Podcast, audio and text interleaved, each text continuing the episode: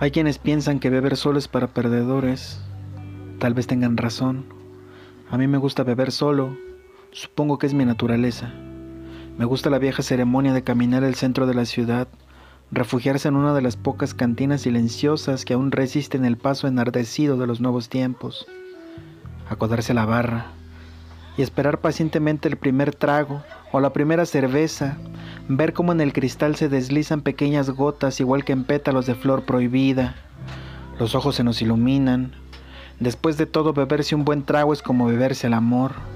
Brindar contigo mismo en el espejo, a la salud de los buenos tiempos, estos y los otros y los que vendrán. No vale la pena hacerlo por otra cosa, excepto por los labios de una mujer.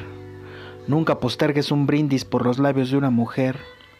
El cantinero es tu amigo, el mesero es tu amigo, incluso el tipo fúnebre del baño que después de que has terminado de acicalarte te pasa servilletas y un peine es tu amigo. Saben perfectamente lo que necesitas, lo que el alma y el cuerpo de una bestia nocturna necesitan, alcohol y silencio. Por eso me gusta beber solo.